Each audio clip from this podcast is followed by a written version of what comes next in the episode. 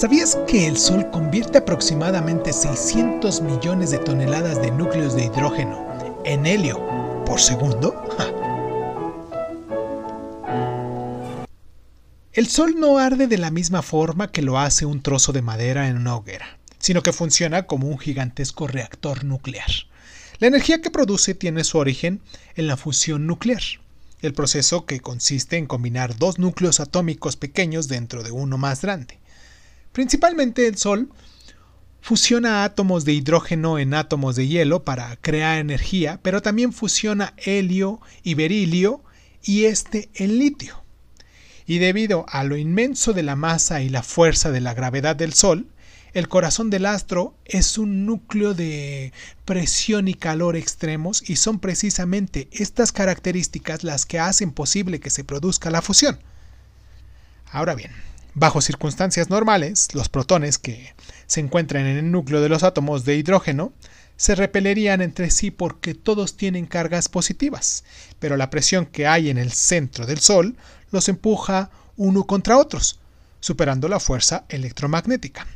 Cuando dos átomos de hidrógeno se combinan para formar helio, una cantidad minúscula de masa de los átomos de hidrógeno se convierten en una enorme cantidad de energía. Esta conversión sigue la conocida fórmula de Einstein de E igual a mc2. La energía que se libera es igual a la masa que se pierde en tantas veces como la velocidad de la luz al cuadrado. Como la fusión genera estas cantidades tan impresionantes de energía a partir de un consumo de combustible tan pequeño, los científicos han estado intentando durante décadas crear reacciones controladas de fusión nuclear en la Tierra, pero la fusión fría sigue moviéndolos más en el ámbito de la ciencia ficción que de la realidad, ¿no?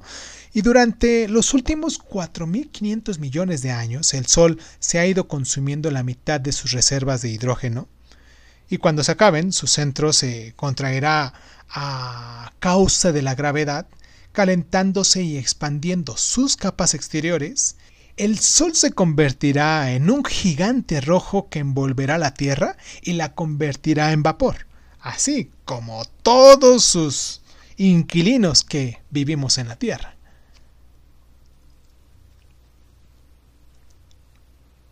¿Sabías que durante este proceso se pierde aproximadamente 4 millones de toneladas de masa que se transforman en su totalidad en energía?